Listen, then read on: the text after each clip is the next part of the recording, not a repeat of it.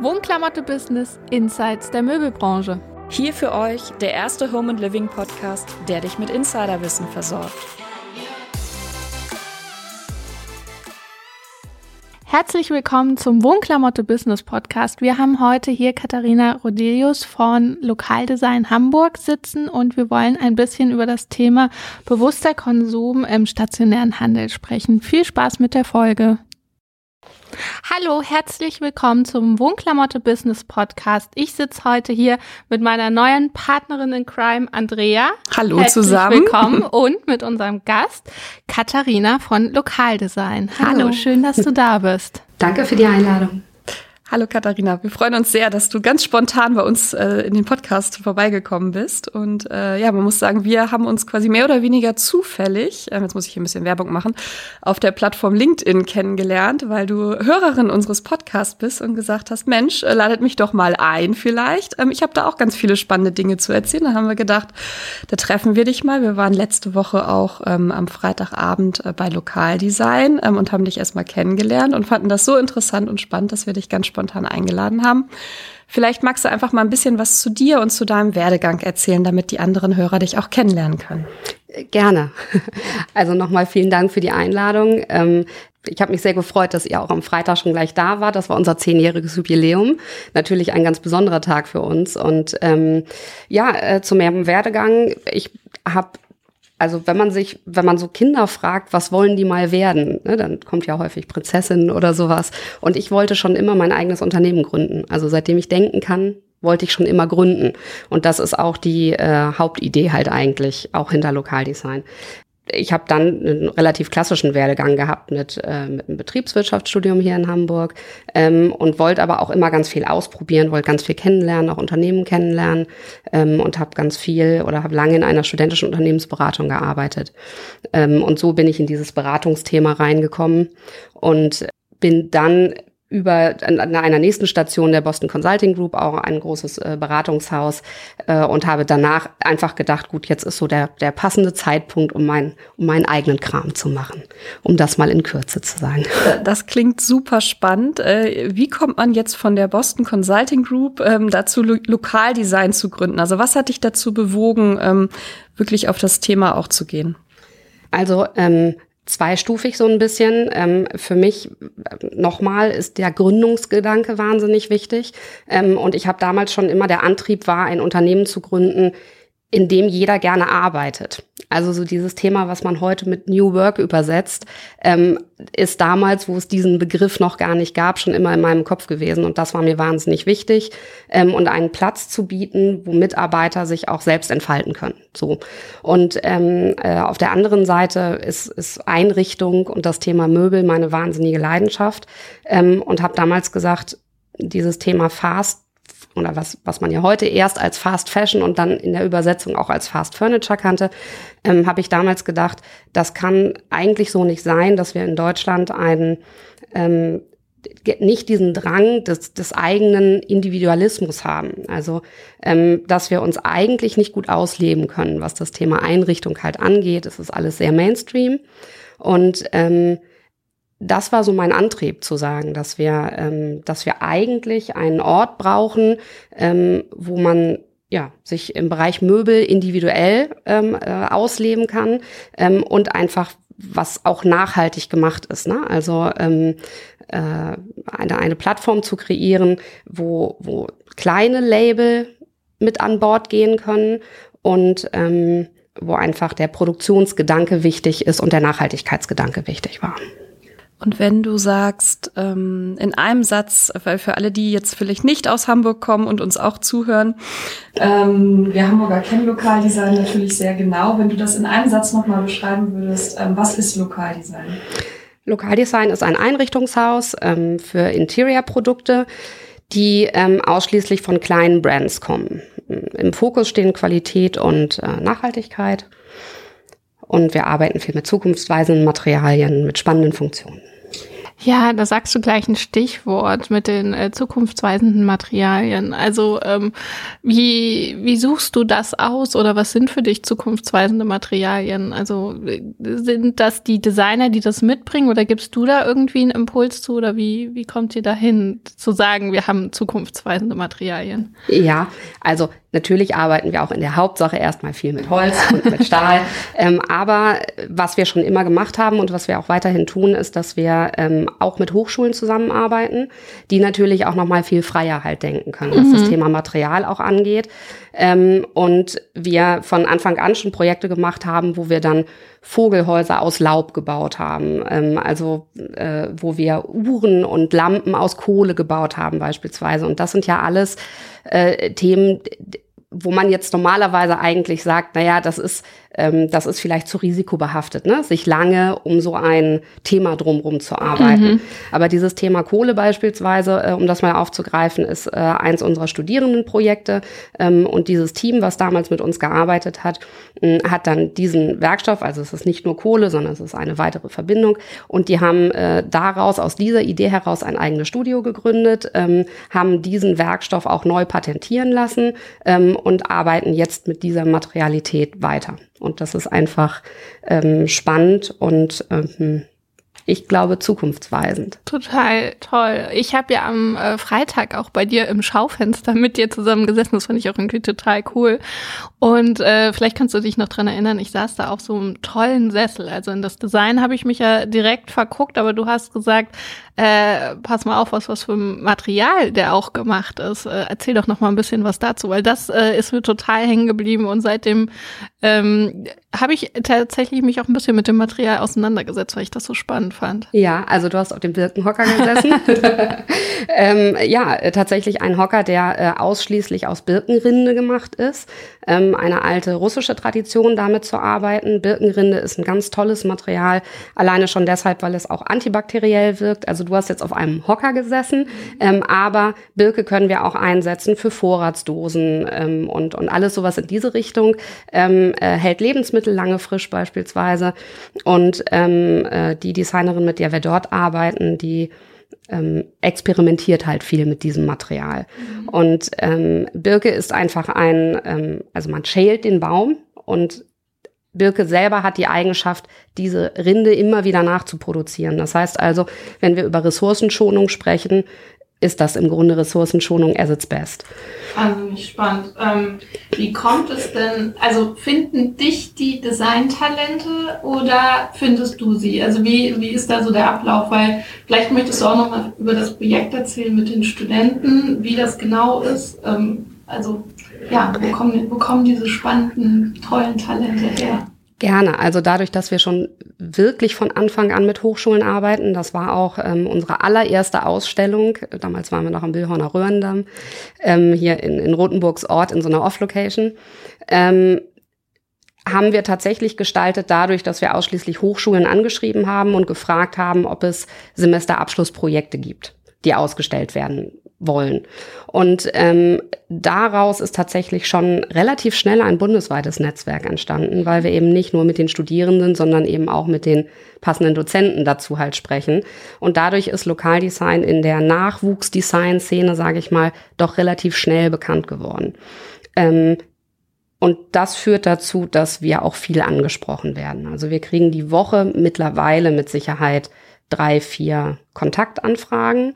Ähm, aber natürlich versuchen wir ja auch so ein bisschen unseren eigenen Nachwuchs ranzuziehen, ähm, indem wir eben mit Hochschulen Projekte machen, wo wir die Themen vorgeben, wo wir auch versuchen innerhalb, also wir arbeiten mit, mit Produktdesignern, mit Industriedesignern, ähm, mit Innenarchitekten.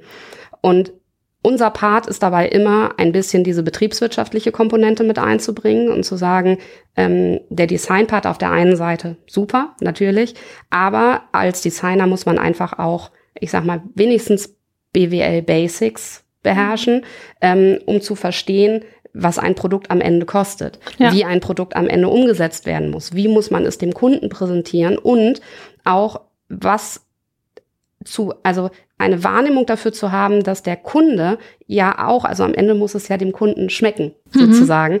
Und da ist es wahnsinnig wichtig, ähm, ja, auch Feedback von Kunden einzuholen. Und das ist im Grunde das, was wir auf der Plattform tun. Und wenn wir mit Studierendenprojekten arbeiten, dann ist immer das Ende dieses Projektes, dass wir ähm, die Projekte bei uns im Laden ausstellen und mit unseren Kunden direkt in Diskurs treten. Und das hilft dem Designer wieder und hilft auch zu verstehen, ja, wie man eben, also wenn man irgendwann mal mit, mit, mit Design ähm, seinen Lebensunterhalt verdienen möchte, dann ist das wahnsinnig Spannend. wichtig, finde ich, das gleich von Anfang an zu wissen. Also bist du quasi nach wie vor ein bisschen Beraterin auch. Ja, definitiv. Sag mal, kannst du dich denn noch an das erste äh, erinnern oder eins der ersten ähm, Objekte oder Projekte, die ihr bei euch hattet, womit es eigentlich angefangen hat? Ja, äh, tatsächlich ähm, war das allererste, Pro also eines der ersten Produkte ähm, ein Bilderrahmen von dem Label Hafenholz, was auch hier in Hamburg ansässig ist, kennt vielleicht auch der ein oder andere. Ähm, mit den beiden von Hafenholz arbeiten wir im Grunde von Tag eins an zusammen. Ähm, und die haben aus, ähm, aus recycelten Hölzern, die im Hamburger Hafen anfallen. Also normalerweise werden so Abschnitte von Bäumen werden immer verbrannt eigentlich. Ähm, und dieses Team hat schon sehr schnell dieses Thema Recycling, Upcycling halt erkannt.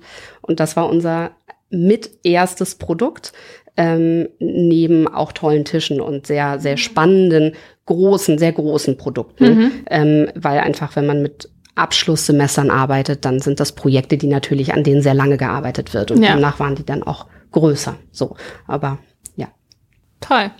Ja, Katharina, also ich verbinde Lokaldesign ja vor allen Dingen mit dem schönen großen Schaufenster, wenn man bei euch auf der Hamburger Schanze vorbeigeht. Äh, da kann man auch, äh, wenn man zu später Stunde abends von der Schanze nach Hause läuft, auch noch mal bei euch ganz schön äh, ins Schaufenster gucken und sieht immer die tollen neuen.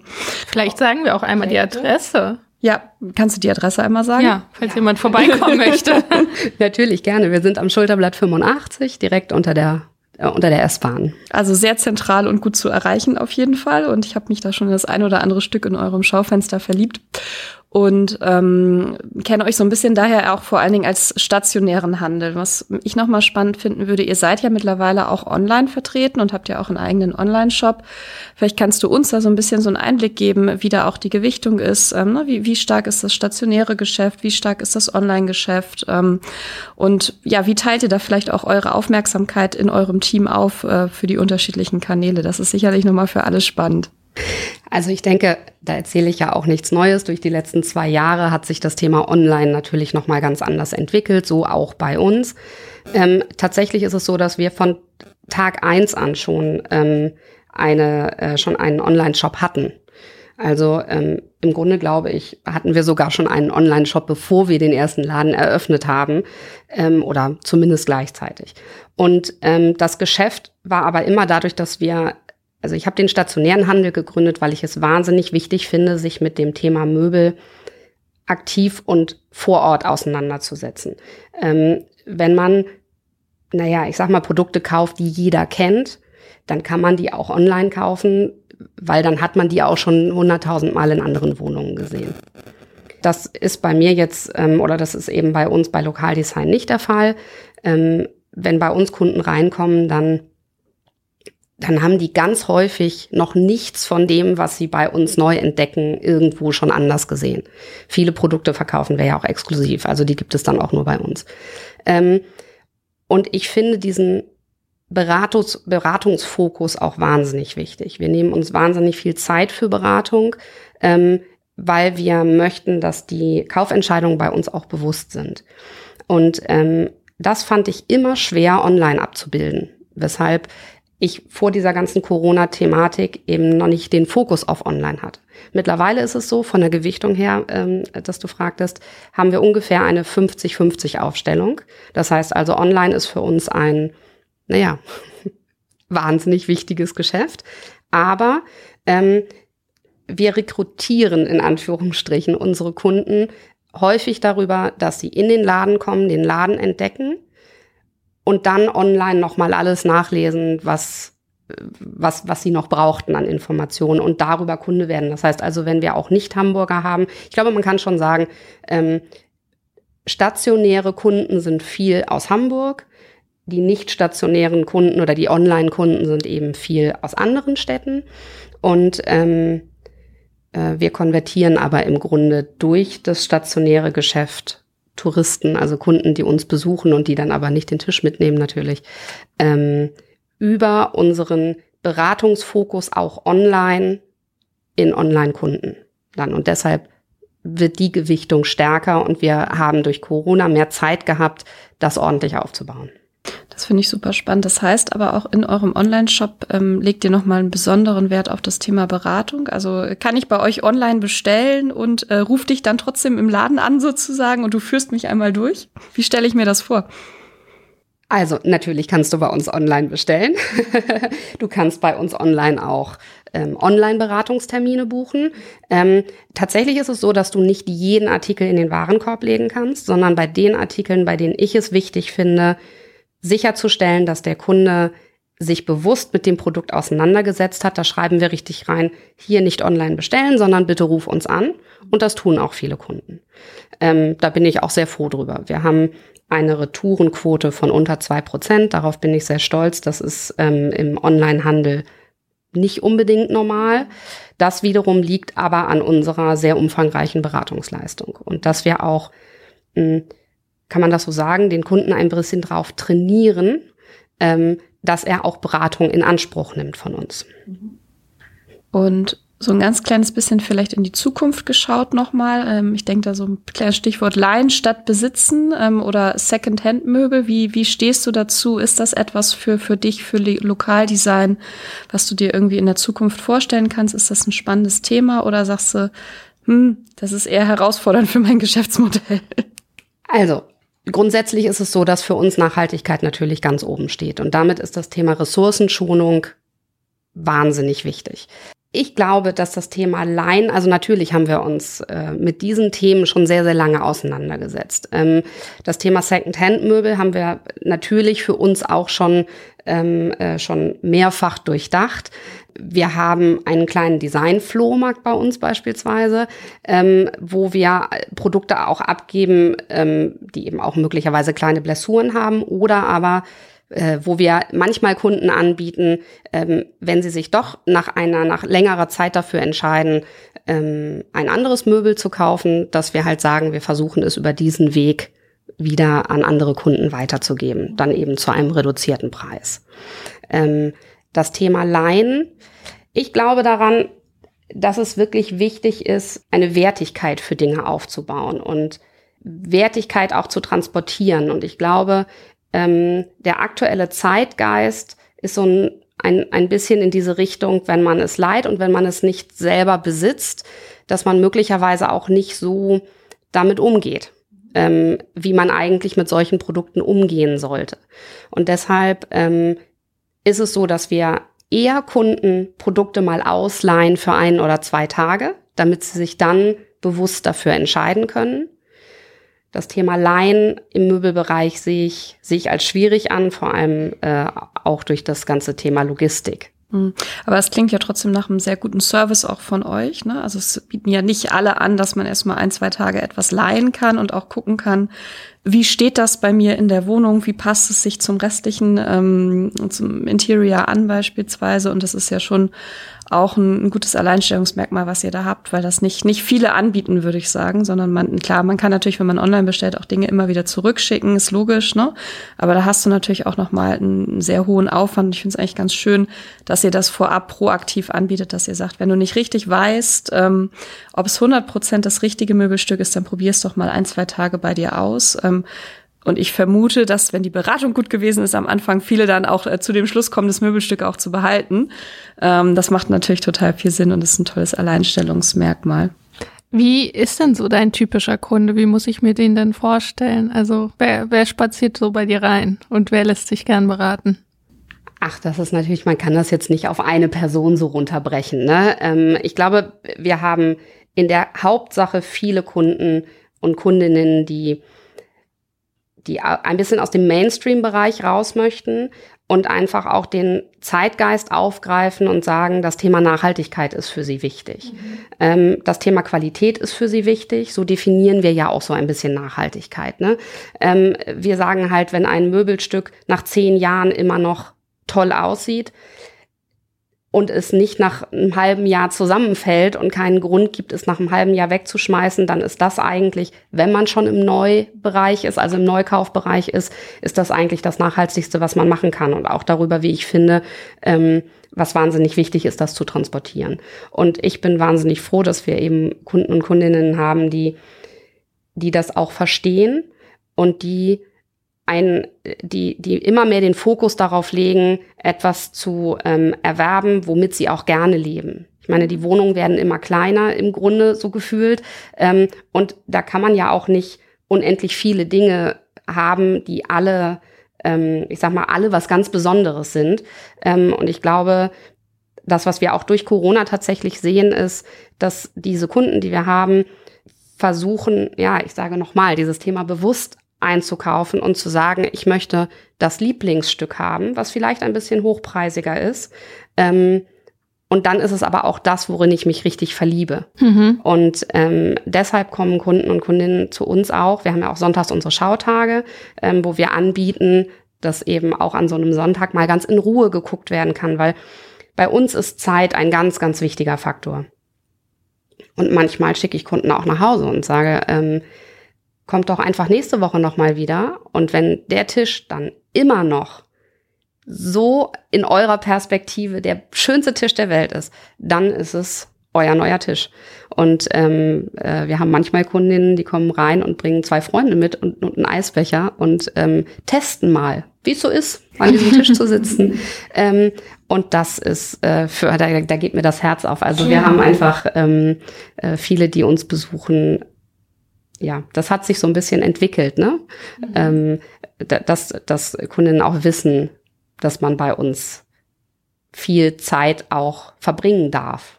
Und das ist, ich glaube, das ist wichtig, ne? Dass man ähm, für bewusste Entscheidungen einfach auch Zeit benötigt. Ich finde das schön, weil, weil man, es ist ja, es lebt ja dann auch mit einem das Möbelstück, gerade wenn es sowas Individuelles ist und sowas äh, vielleicht aus Holz gefertigt, dann, dann möchte man vielleicht auch mal vorher am Tisch sitzen. Wahnsinn, ja, absolut. Und Oh, Entschuldige, aber das, was ich noch ergänzen wollte, ist, dass wir einfach nach, ähm, nach zehn Jahren einfach auch sehen, wir haben natürlich als Startup viele Berater ganz am Anfang noch mit im Laden mitgehabt und so weiter. Ähm, und häufig ist das Margenthema ein ganz, ganz großes Thema gewesen. Ähm, wir haben natürlich aufgrund der lokalen Produktion nicht die Margen, die man normalerweise haben müsste, um ein, äh, ich sag mal, finanziell erfolgreiches Unternehmen zu führen auf kurzfristiger Ebene. Und nach zehn Jahren kann ich jetzt aber sagen, dass ähm, ja, dass einfach Kunden, die jetzt kommen und vor acht Jahren ihren ersten Tisch bei uns gekauft haben, ähm, der beste Multiplikator einfach sind, mhm. weil sie immer noch glücklich sind damit und acht Jahre lang ja im Grunde ja jetzt schon jeder ihrer Freunde erzählt haben, also diese Geschichte um, um diesen Tisch beispielsweise herum. Ja. Und das ist ja das, was ich jetzt im Nachhinein sagen kann. Ich glaube, die langfristige Perspektive, die muss man halt auch ein bisschen durchhalten können, aber ist ein wahnsinniger Erfolgsfaktor und ich glaube auch, ja, trifft einfach in 2022 trifft es das. Ja, total schön gesagt. Du hast gerade noch einen anderen Begriff angesprochen, ähm, den hatten wir am Freitag auch schon mal kurz und das ist für mich irgendwie gerade so ein, so ein Keyword, das hoffentlich nicht zum inflationären Buzzword wird, wird, aber ähm, ich finde es trotzdem wichtig, dass wir das hier auch nochmal im Podcast ansprechen. Du hast von bewusstem Konsum gesprochen. Kannst du das nochmal äh, ganz klar für dich definieren, was das bedeutet oder wie du das siehst oder vielleicht auch für Lokaldesign siehst, den Begriff bewusster Konsum? Naja, also es ist ja so, dass ja unsere Gehirne verschieden funktionieren. So und ähm, und diese, dass wir ja häufig, wenn man sagt, so heute geht man mal shoppen, ähm, dann kauft man ja ganz viele Dinge häufig alleine nur um des Kaufens willen. Also passiert ja unheimlich viel im Gehirn.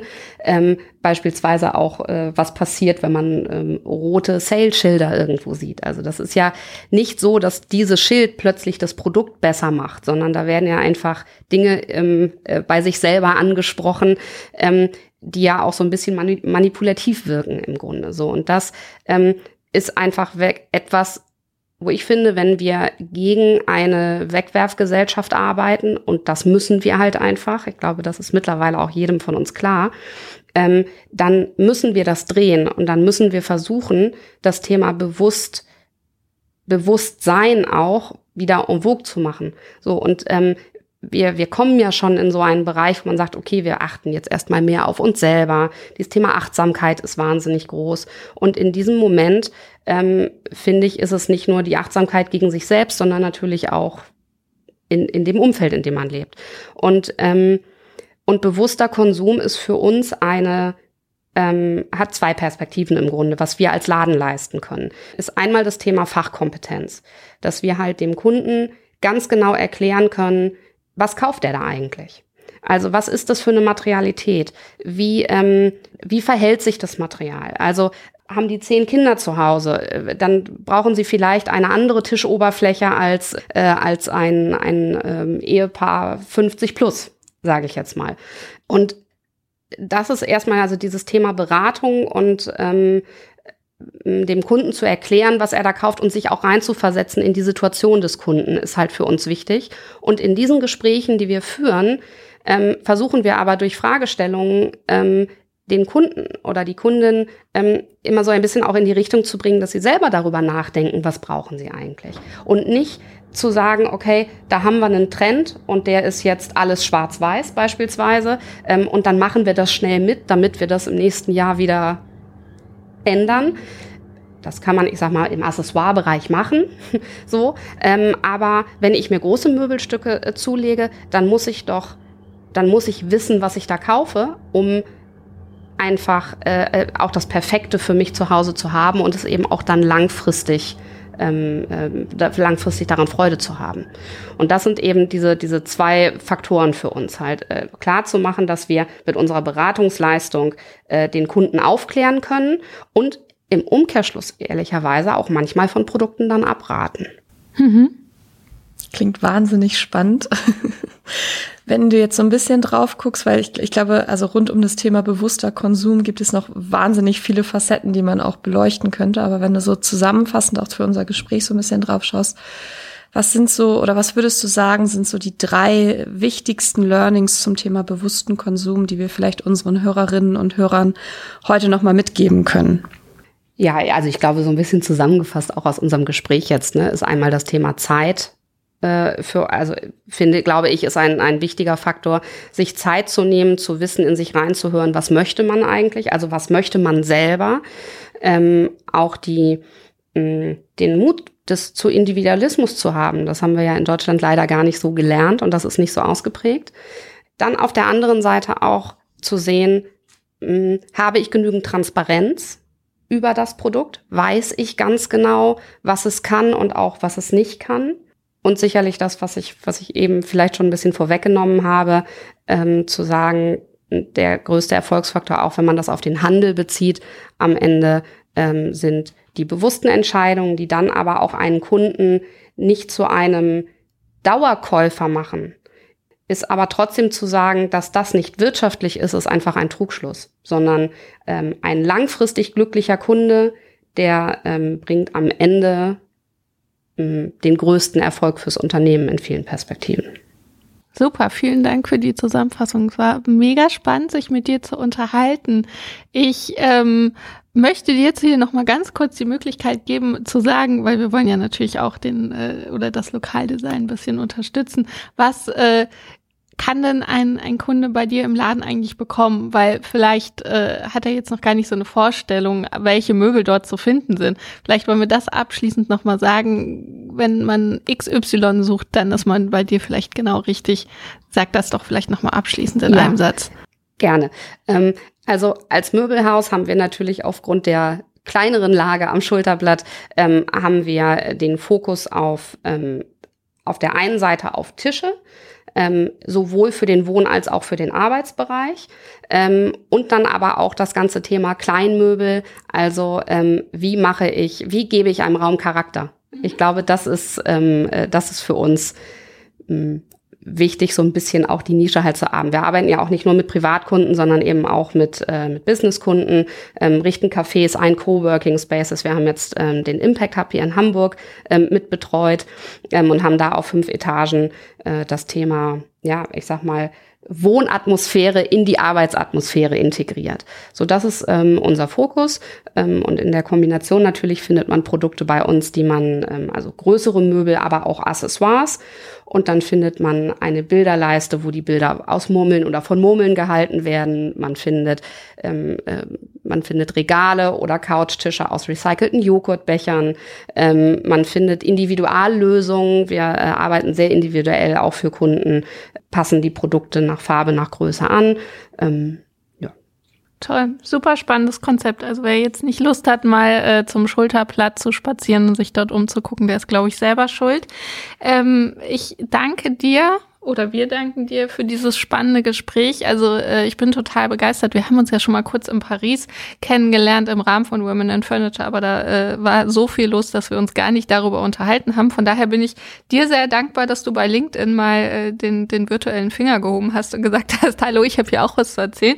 Äh, damit auch die Aufforderung an unsere äh, HörerInnen, wenn ihr auch glaubt, irgendwas Spannendes erzählt zu haben, äh, dann macht das doch wie Katharina und schreibt uns einfach gerne an entweder über LinkedIn oder über info@wohnklamotte.de und natürlich Sharing is Caring. Ich freue mich, wenn ihr den Podcast teilt. Damit äh, tut ihr uns von Wohnklamotte was Gutes, ihr tut Lokaldesign was Gutes und äh, sammelt ein paar Punkte auf der Karma-Liste.